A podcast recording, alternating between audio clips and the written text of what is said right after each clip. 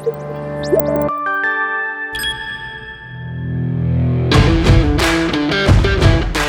é o BioTalks, um podcast da Bio, Brazilian Information College. Este episódio tem o apoio Baia. Olá, eu sou André Sassi, oncologista do Grupo Sonho de Campinas, e comigo estarão Andrei Soares, do CPO e do Einstein de São Paulo, e Igor Morbeck, oncologista do Hospital Sírio-Libanês de Brasília, nós vamos falar sobre câncer de próstata resistente à castração não metastático e discutiremos vários temas, desde como abordar o paciente com essa doença inicialmente e depois como fazer o tratamento ideal. Para falar de câncer de próstata resistente à castração M0 ou não metastático, eu vou iniciar a fala com outro cenário que é a origem desse paciente, na verdade.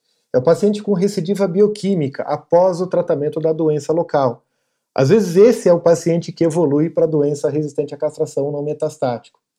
E a gente sabe que dependendo do risco da doença, dependendo do grau que o paciente apresenta inicialmente de Gleason ou de estadiamento local, existem riscos diferentes de recidiva.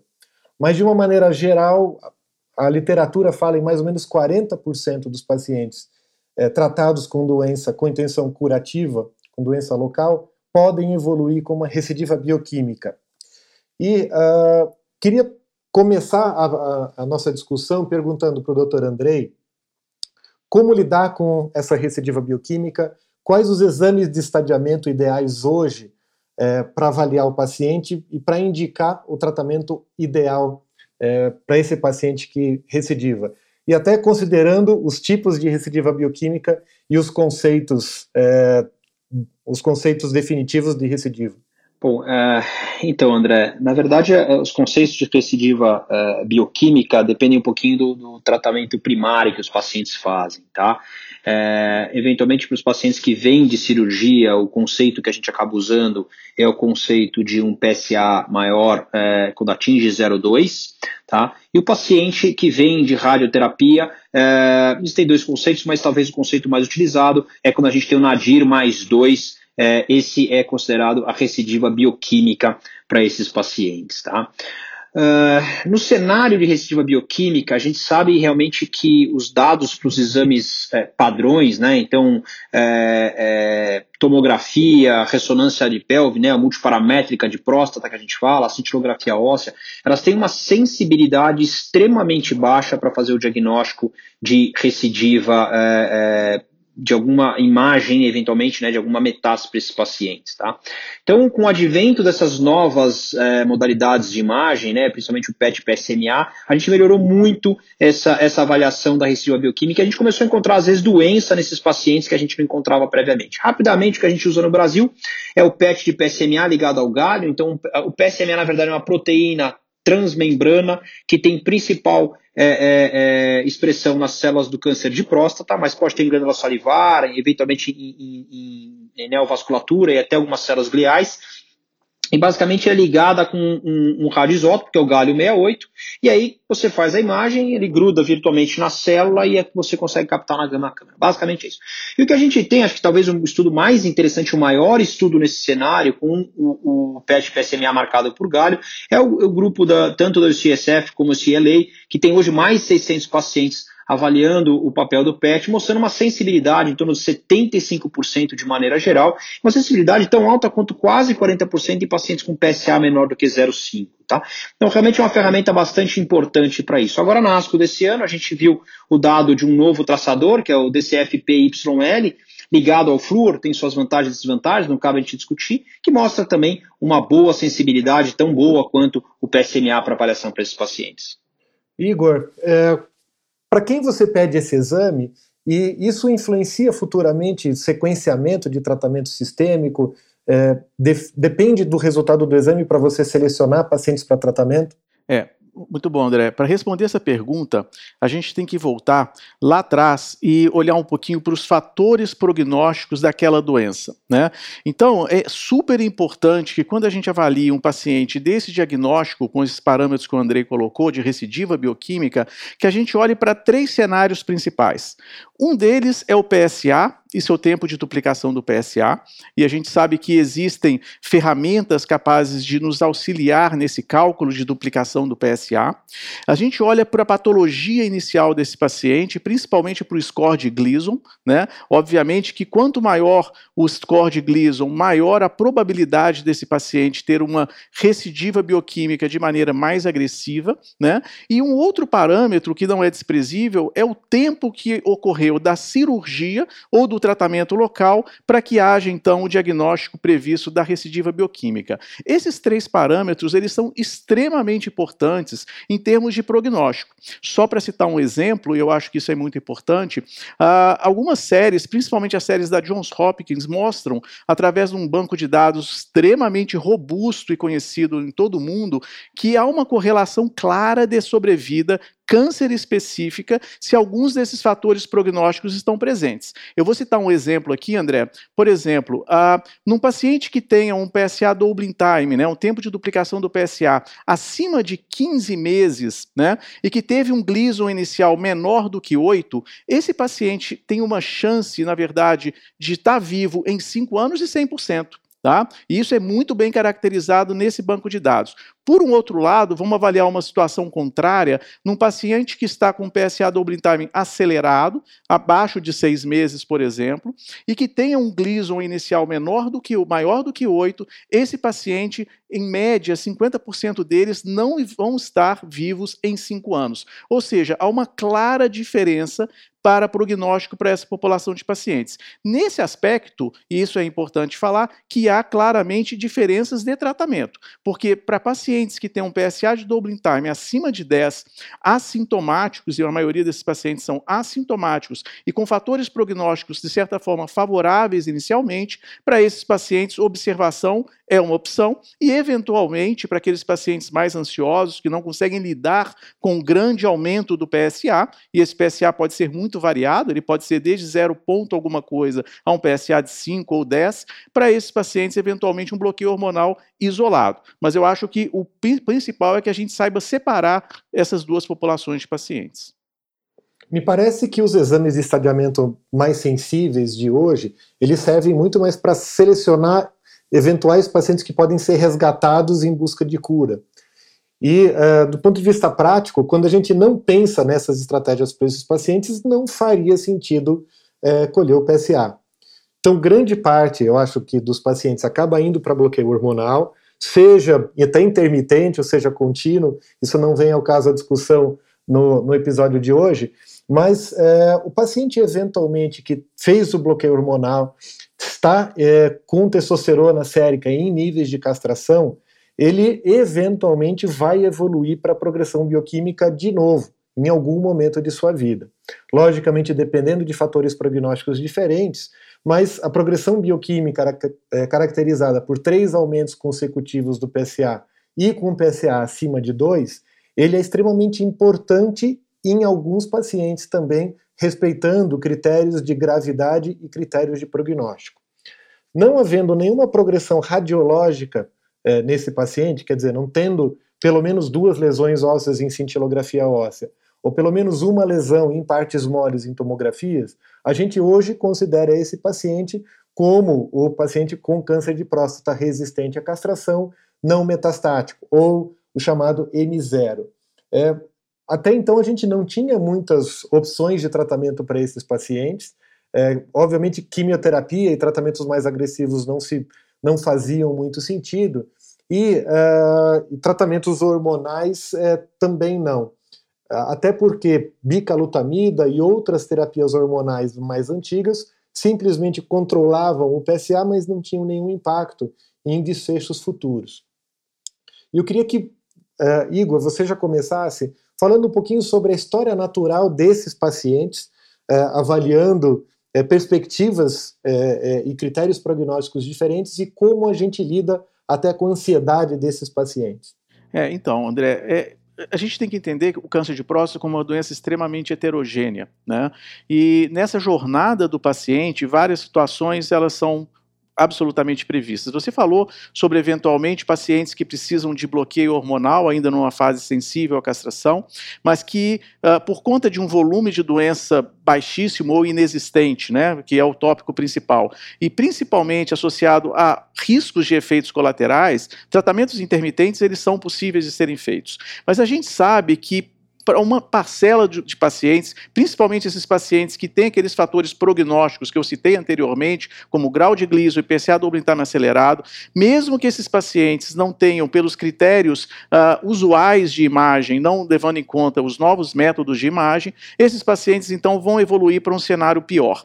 E o que, que seria exatamente esse cenário pior para que então estudos fase 3 randomizados olhassem para essa situação? Então nós estamos falando aí de um conjunto, de uma população população de pacientes que já vinham fazendo terapias hormonais ou ADTs e que vinham evoluindo com, eventualmente, uma falha ao PSA associada a uma castração é, já presente de testosterona. Então, esse grupo de pacientes e cujo PSA ele duplica num tempo mais acelerado, e para esses três estudos, fase 3 randomizados, que nós vamos colocar em perspectiva, eles utilizaram um tempo de duplicação abaixo de 10 meses e com um valor de PSA muito variado. Cada estudo, na verdade, utilizou uh, alguns critérios bastante alargados em relação aos níveis de PSA, mas o ponto é que para essa população de pacientes, hoje, a gente tem uma nova opção de tratamento. E eu diria, então, já introduzindo na sua pergunta, que existem hoje uh, três estudos fase 3 randomizados que olharam para essa situação, cada um com um dos novos agentes hormonais. E eu já vou citá-los aqui, que são a apalutamida, a enzalutamida e a darolutamida. E de uma maneira muito geral, uh, a história natural desses pacientes mostra que um endpoint que é extremamente importante de ser avaliado é a sobrevida livre de metástase. Uma vez que, claro, esses pacientes, pelos métodos convencionais de imagem, e nós estamos falando de cintilografia óssea, tomografia do abdômen total e tomografia de tórax, eventualmente com alguma ressonância da pelve, não identificaram presença de doença. Mas a gente sabe que, mais uma vez, por essa história natural da doença, a chance desse paciente evoluir com uma doença metastática metastática é extremamente alta, de forma que num primeiro ano já de diagnóstico de uma doença M0-CRPC, grande parte desses pacientes podem ter uma lesão detectável pelos métodos convencionais. Andrei, é, como é que você pode fazer para selecionar melhor esse paciente? Então, o Igor falou que a gente tem três estudos que são razoavelmente diferentes entre si e uh, com critérios até de inclusão de pacientes um pouco diferentes. É, mas na prática, na, na, na indicação do tratamento hoje, como você seleciona o paciente que precisa ser tratado? Bom, veja, eu enxergo na verdade que os estudos eles têm uma semelhança grande entre, entre eh, o que foi avaliado. A gente já tinha essa, esse dado por estudos prévios. Então, para a gente contextualizar, os três estudos comentados pelo, pelo Igor, que avaliaram os novos agentes hormonais nesse cenário, a, a, a darolutamida, a enzalutamida e a apalutamida, eles vieram por conta de dados que a gente tinha em estudos que avaliaram tanto o ácido zoledrônico em relação ao objetivo de progressão de doença óssea, quanto o denosumab. Então, o primeiro estudo que foi até abortado inicialmente, um estudo que avaliou é, é, mais ou menos 200 pacientes com uso de ácido zoledrônico, ele queria atrasar a presença metástase, já mostrou que o tempo de duplicação de PSA era o fator prognóstico na análise multivariada mais importante em relação à perspectiva e impacto em, em sobrevida câncer específica e sobrevida global. Isso foi validado, entre aspas, não era essa a intenção do estudo, mas isso foi mostrado no estudo Denosumab, que, que tem mais de 1.400 pacientes, para realmente ver como endpoint primário a sobrevida de progressão de doença óssea, e o estudo foi positivo nesse cenário, mostrando que realmente o tempo de aplicação de PSA é muito importante. Então, pacientes que têm tempo de aplicação menor que 10 meses, e, se a gente olhar o estudo, inclusive, menor que 8 meses, é realmente paciente que tem um prognóstico muito ruim de doença recidivante e assim por diante. Então, esses estudos, eles acabaram usando os mesmos padrões em termos de, de elencar os pacientes. Pacientes com doença é, não metastáticas, M0, resistente à castração, com alto risco de metastatização e eventualmente morte. Tá? Então, que é o tempo de duplicação menor do que 10 meses. Pequenas diferenças são que alguns dos estudos tinham que ter pelo menos PSA maior ou igual a 2, podia ter linfonodo pélvico, mas não maior que 2 centímetros. Então, assim, são coisas muito pequenas que mostram essas diferenças. Então, basicamente aqui a gente tem três drogas que já tinham mostrado no endpoint primário desse estudo inicial, que era sobrevida livre de metástase é, é, e uma redução do risco de evolução para metástase, mais do que 70% nesses estudos, na verdade, é, é, é em torno de 73%, praticamente para todos os estudos. É, atualização agora na ASCO desse ano para que um endpoint secundário, e que, na minha, no meu ponto de vista, mais importante, que foi o ganho de sobrevida global. Então a gente teve que, em todas essas medicações, quando utilizadas precocemente, uma redução do risco de morte na ordem de 30% para esses pacientes, mesmo com um grande número de pacientes recebendo a droga como é, é, é, progressão de doença e assim por diante. Eu acho que esse é, é, é, é, o grande ponto. De uma maneira, em termos de resultado e escolha de pacientes, num primeiro momento, só com esses dados, é, eu enxergo que esses estudos eles têm uma superposição bastante interessante. Então, é, eles avaliam praticamente os mesmos pacientes em relação ao risco desses pacientes e, e os endpoints, tanto primário, de sobrevida de progressão metastática, quanto sobrevida global, secundariamente importante, e outros, como início de terapia, evento esquelético, assim por diante, todos eles tiveram impacto positivo. Então, se a gente olhar somente por isso, a discussão aqui é, vai muito mais pela experiência do médico e pelo acesso que ele vai ter da droga. Eu acho que a gente tem outros detalhes que devem ser mais é, importantes em relação a, a isso. Né? Então aqui é custo, experiência e acesso num primeiro momento, quando a gente está avaliando apenas os dados de eficácia desses estudos. Igor, é, você concorda que os resultados são superponíveis entre si? A gente pode dizer que ah, o benefício em termos de atrasar a morte e atrasar a ocorrência de metástase clinicamente importante, eles são aproximadamente é, iguais entre as, entre as drogas estudadas? É, eu, eu, eu, acho que sim. Assim, eu lembro uh, inicialmente quando os primeiros dados, principalmente do Próspero e do Spartan, vieram em perspectiva ainda numa apresentação em congresso, uma das discussões que nós tivemos, será que esse endpoint, metástase free survival, é um surrogate endpoint em relação à sobrevida global? Acho que essa foi uma dúvida e isso foi algo questionado e debatido durante muito tempo. Né? Uh, eu acho que a história mostrou que sim, sabe, André? Assim, o, o, que eu vejo de, como pontos de convergência nesses três estudos é a população, né, que é M0-CRPC, lato senso, é a população de termos de N todos os estudos acima de mil pacientes, todos eles utilizaram uh, uh, um antiandrogênico de, de, última geração que tem uh, e, e, mecanismos de ação muito semelhantes. Estruturalmente, essas drogas não são a mesma, a gente pode discutir isso, mas o ponto é que o mecanismo de ação é muito semelhante. Então, são alguns pontos de convergência desse estudo. E os três utilizaram como avaliação primária a sobrevida livre de metástase, que foi positiva nos três estudos. Quando eles avaliaram em perspectiva perspectivos, objetivos secundários, e aí eu falo até um pouquinho de qualidade de vida, esses estudos também foram positivos, né? Eles mostraram que, embora seja curioso, um deles, por exemplo, mostrou ganho de qualidade de vida, como isso acontece num paciente que é M0, né? Mas é, é interessante, porque assim, ao longo do caminho, esses pacientes é, é favorável eles se manter livre de metástases. Eu acho que essa, esse é um ponto mais importante. E eu acho que o dado desse ano da ASCO, que colocaram em perspectiva esses três estudos, fase 3, mostrando ganhos de sobrevida semelhantes, não absolutamente igual, mas uh, isso também não é comparável, né? Eu acho que, de fato, assim, é curioso realmente como é que um cenário, um nicho bem específico de doença, a introdução precoce de um novo agente hormonal impactou de maneira positiva na sobrevida dos pacientes. Eu acho que uh, as, as drogas, num, como um todo, elas interferem de fato na história natural da doença, elas atrasam a ocorrência de metástases e, por conta disso, vão acabar aumentando a expectativa de vida dos pacientes, isso é claro. A minha opinião é que a, a gente não consegue, não é possível comparar hazard ratios, por exemplo, para avaliar a eficácia. Essa comparação indireta entre estudos é extremamente perigosa é, e, e, despreza alguns aspectos metodológicos e é considerado inadequado estatisticamente.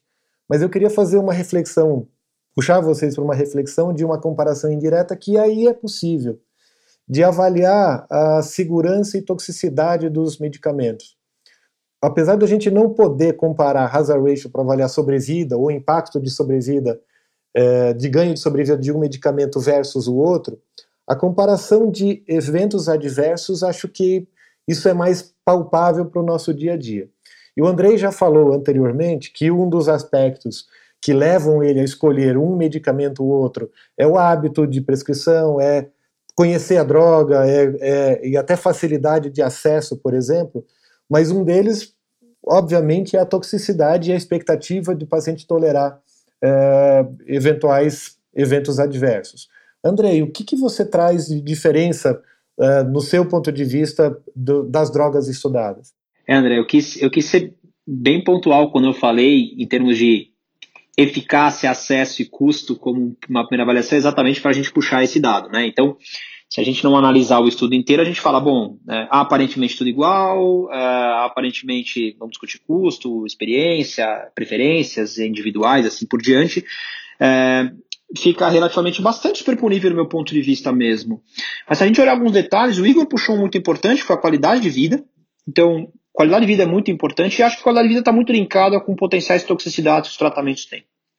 Veja, é, mesmo na comparação entre estudos para qualidade de vida, eu também faço uma certa crítica entre, entre essa comparação, mas chama atenção e salta aos olhos realmente um número bastante menor de toxicidade. Se a gente for falar realmente de evento adverso de qualquer grau, se a gente falar de evento adverso maior a grau, a, a grau 3, se a gente for falar de evento adverso sério, se a gente for falar de evento adverso relacionado a, ao tratamento, uh, até mesmo em relação à descontinuidade de droga e assim por diante, eles são sempre menores no estudo que avaliou o uso da darolutamida no estudo Aramis. Uh, e foi muito interessante porque durante a, a ASCO desse ano, teve, teve um abstract muito interessante, até voltei um pouquinho antes de gravar, eu fui buscar o número do abstract para gente comentar aqui para o pessoal ver, que é o abstract 5561.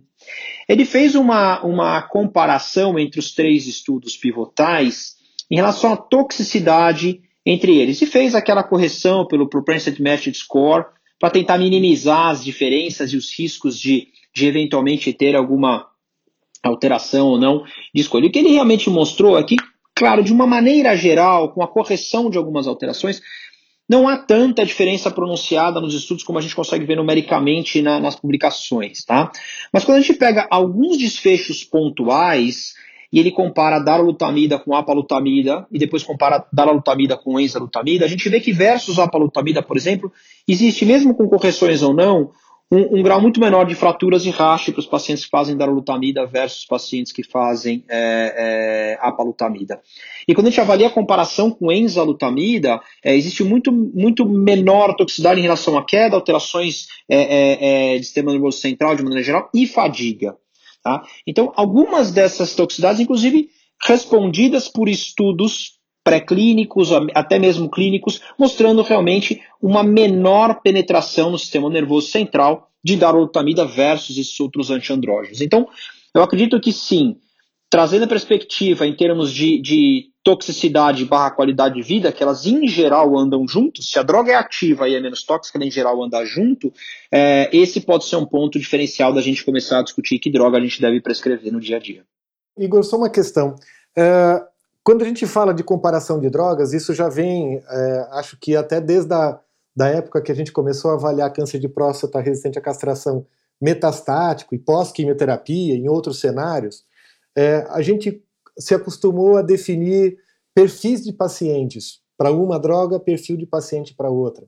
Quando a gente descobriu que a enzalutamida dava algum tipo de problema cognitivo para pacientes, por exemplo, é, para pacientes com algum grau de demência, a gente tentava evitar e, e selecionava perfil também, por exemplo, para pacientes cardiopatas que é, é, não tolerariam retenção hídrica, a gente evitava usar a biraterona, por exemplo.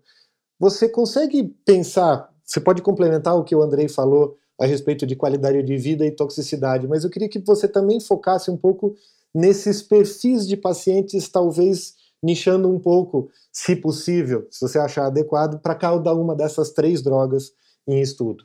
Para esse cenário M0-CRPC, onde nós temos três estudos fase 3 que utilizaram classes de drogas semelhantes, porém estruturalmente diferentes, é difícil a gente fazer essa diferença. Então, para nós, uh, eu acho que talvez o mais relevante seja buscar os efeitos colaterais de cada uma dessas drogas e tentar colocar isso em uma perspectiva. Né? Eu acho que talvez eu faria isso hoje. Fazendo então um apanhado geral disso, quando eu olho, por exemplo, para a estrutura da darolutamida, uma droga que tem menor penetração no sistema nervoso central, menor interferência com os receptores GABA, por isso talvez tenham uma menor tendência a fazer uh, crises convulsivas, que foi isso já eventualmente relatado no início com a exalutamida, uh, e a gente tem vários reportes em relação a isso.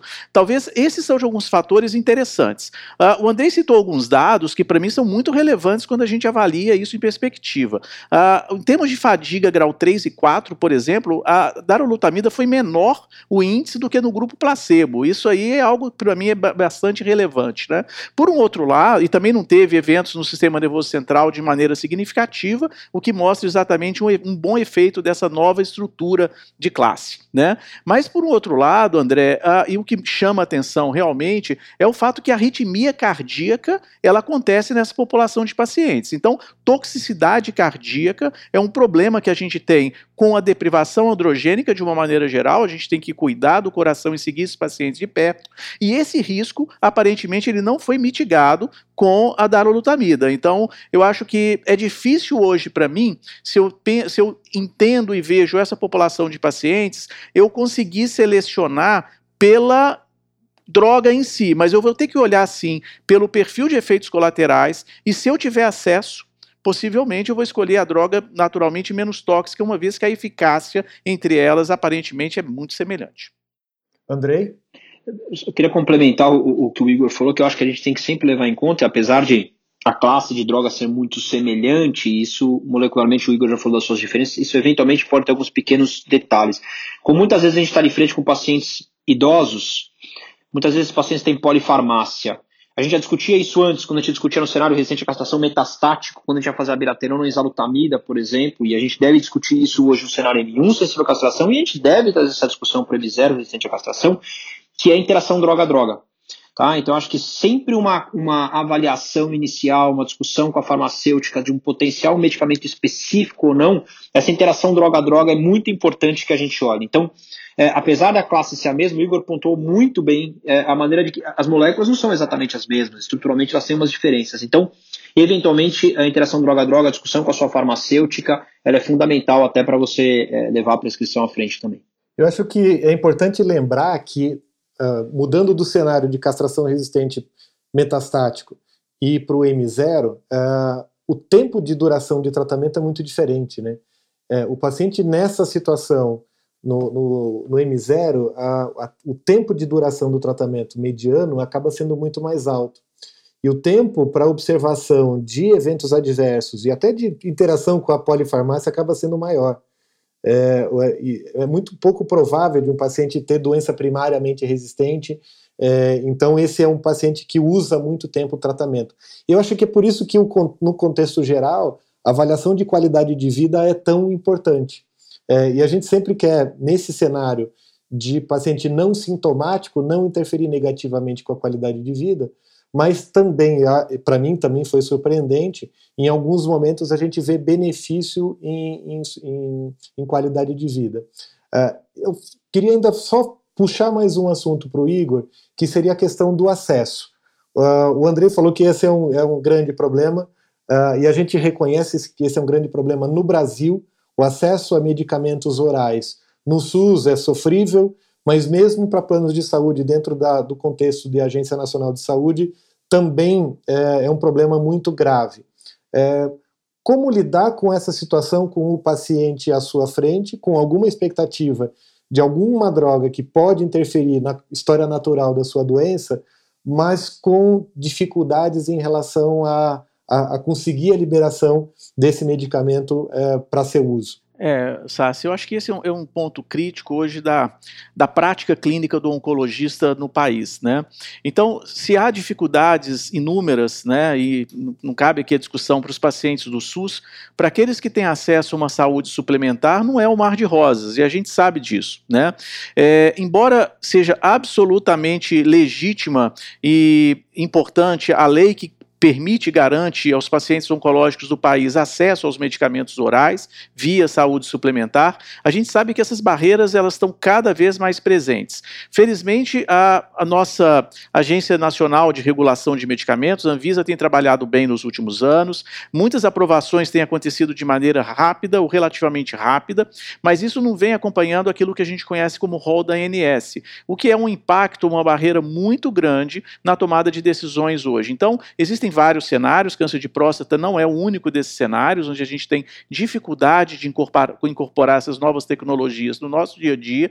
Muitos pacientes optam por outras alternativas uh, para conseguir esse medicamento, que não são exatamente as mais ortodoxas, mas a gente sabe que a gente está lidando com drogas que eventualmente uh, aumentam e impactam sobre a vida e qualidade de vida dos pacientes. Então, esse ainda é um grande problema. A gente vê perspectivas boas. Esse ano, por exemplo, começou bem nesse aspecto. Pode ser que, que um projeto de lei caminhe, avance numa direção mais favorável, e é o que a gente espera para conseguir aí uma, um melhor tratamento de uma maneira geral para os pacientes. Perfeito. E para finalizar, uh, eu queria uma opinião a respeito de você, uh, a respeito de um exame de um que a gente falou no começo da nossa conversa hoje, que era o, foi o PET-PSMA. A gente utiliza o PET-PCMA no paciente com recidiva bioquímica para tentar direcionar algum tratamento local ou para é, melhorar os cuidados do paciente individualmente. E esse exame é solicitado individualmente mesmo. Num cenário de câncer de próstata resistente à castração, vocês veem o papel do PET-PSMA como direcionador de cuidados também, ou ele é só mais um luxo e mais um, um, um exame só mais sensível que, do ponto de vista prático, é, influencia menos a tomada de decisão. Andrei, queria primeiro a sua posição. Ah, eu sou fã do PET PSMA no recidiva bioquímica, gosto do PET PSMA no estadiamento do paciente de alto risco e ele vai ser selecionador no paciente M1 recente à castração. A gente viu na ASCO os dados do, do lutécio, por exemplo. Então ele vai ser selecionador do paciente que deve receber. Eu sou muito contra ainda o uso do PSMA nesse cenário N0 recente à castração. Ele por muitas vezes é solicitado, algumas pessoas defendem, eu particularmente sou meio contra. É, trazendo aqui três dados talvez interessantes. Um dado do ano passado, a gente já sabe, 200 pacientes avaliados, 99 deles tinham critérios muito semelhantes a esses que nós falamos dos estudos M0, mostrando que 98% desses pacientes eles têm algum tipo de lesão metastática. Tá? É, mostrando que essas drogas são ativas, inclusive. É isso que talvez esse cenário miséria que a gente não está encontrando o paciente. Esta semana, agora, na verdade, esses últimos dias, saíram dois estudos muito interessantes que eu acho que a gente tem que citar aqui, porque eles estão começando a fazer um pouco de barulho é, e um deles pode ser um pouco perigoso. Um estudo que saiu no European é, é, Oncology, Urology Oncology, que é um estudo de 68 pacientes, uma análise retrospectiva, que eles fizeram PSMA nesta população e fizeram terapia é, é, é, é, direta à metástase, então a, a terapia contra doença oligometastática. E eles fizeram uma comparação com os pacientes lá que eventualmente melhorou um pouquinho a resposta de PSA, o tempo de PSA, assim por diante. Esse estudo, ele tem, as pessoas têm que ler esse estudo, tá? Porque é um estudo cheio de vieses, são pacientes extremamente politratados com doença M0, eles não colocaram que os pacientes tomaram na progressão como o grupo que seria um controle. Então, é, é, um, é, um, é um, estudo muito problemático para a gente usar como terapia é, para doença oligometastática no cenário M0 resistente à castração. Por outro lado, um outro estudo com mais ou menos 20 e poucos pacientes saiu na Clinical Cancer Research, mostrando as, nesse mesmo cenário de pacientes, e aí sim, ah, inclusive no outro estudo não falava em doubling time, quer dizer, era só paciente M0. Nesse outro estudo, aí sim, os pacientes com M0, é, com doubling time menor que 10 meses, eles fizeram PSNA e FDG. Eles mostraram uma discordância que chega a 25% de pacientes que têm FDG positivo e têm PSMA negativo. É, quer dizer, algumas lesões são, mas 25% das lesões não captam. Então você vai tratar algumas aqui, na verdade, em um quarto delas você vai estar perdendo. Então, eu queria formalizar aqui que eu sou bastante contra nesse cenário. A gente tem três drogas que mostram ganho de sobrevida em estudos randomizados. A gente não deve usar o PET-PSMA como algo para mudar uma conduta aqui só porque é um exame fashion mais sexy. Igor, eu, aí eu queria a sua opinião a respeito de um paciente que fez. Às vezes, às vezes você não pede, e aí eu também particularmente sou da opinião de que não se deve pedir, na minha prática clínica eu não solicito, mas às vezes o paciente chega com o exame já é, realizado. Se houver alguma detecção de metástase, de oligometástases ou de volume de metástases pequeno, você muda a sua conduta pensando no paciente com metástase, M1, por exemplo, ou você segue uh, os critérios de inclusão dos estudos considerando uh, os exames de imagem convencionais como seu norteador?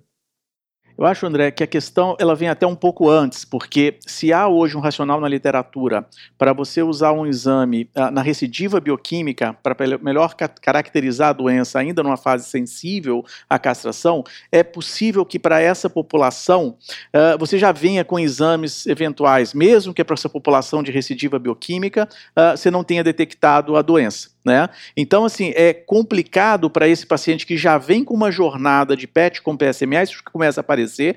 A gente, na nossa prática, uh, vem tendo acesso ao PET com PSMA já há alguns anos, né? E já tem alguns anos que os pacientes vêm fazendo PET com PSMA. E eu já cheguei a ver pacientes que tiveram uh, diagnóstico de recidiva bioquímica, sem doença, e que hoje são uh, caracterizados como uma doença resistente à castração, mas que tem pequenos nódulos. Então, assim, esse é um cenário diferente. Agora, se eu recebo um paciente né, que hoje tem a, a suspeita clínica de, um, de M0-CRPC e que já veio com o PET com PSMA, que veio solicitado mostrando uma doença, por exemplo, oligometastática, como o Andrei falou, e eu posso explorar, né, de uma maneira geral, e achar que, ou solicitar os métodos convencionais e caracterizar esse paciente com M0, a doença é a mesma. Então é importante a gente falar, não é porque um método detectou um ou dois nódulos ou mais e outro não detectou que as doenças são diferentes. A doença é a mesma, então o tratamento está indicado nos dois cenários. Nós não estamos mudando a biologia da doença por causa de um exame, certo? É porque realmente o exame não teve sensibilidade para isso. Então eu acho que para nós, se nós no nosso dia a dia, através de uma medicina baseada em evidência, a gente segue aquilo que foi feito no estudo e pratica isso na prática, né? Eu acho que então a gente não solicitaria o PET com PSMA nesse nicho e trataria os pacientes de acordo. Eu acho que é uma questão educacional, porque se esse paciente for sair do meu consultório e for que ser questionado por um outro colega em outro serviço ou mesmo no meu serviço, esse paciente pode ganhar um PET com PSMA. Então, isso é um detalhe que a gente tem que ter assim uma condição de, de, de, falar com o paciente, de orientação muito forte, porque, a, a, como, como foi dito, assim, é sexy pedir um exame como um PET, desde que o paciente, obviamente, tenha acesso e condição para tal. A gente lembra que isso não é um exame é, é, predominantemente pre, previsto no SUS, é um exame que muitos convênios ainda não cobrem, né, a grande maioria, na verdade. Então, é, a questão acesso é importante, viu? Então, eu acho que a gente sim deve interpretar o estudo na hora da indicação uh, de uma medicação como essa. Eu costumo falar é, na, na, na, interpretação crítica de estudos é, que a gente não deve encaixar o paciente no estudo no critério de inclusão. A gente precisa analisar a evidência e aplicar na individualidade de cada um. E acho que o conjunto de evidências que sustenta que essas três drogas, a palutamida, enzalutamida e darolutamida, é, influenciam positivamente na vida do paciente, sem metástases detectáveis nos exames convencionais, isso é isso é o educativo, é isso que a gente precisa saber. E uh, independente do, do nome que a gente dá para a doença dele, esse é o cenário que ele se apresenta hoje e essa é a evidência que a gente pode aplicar para mudar para melhor a vida de cada um. Eu queria agradecer a presença de vocês, a conversa foi bastante produtiva, foi bastante agradável.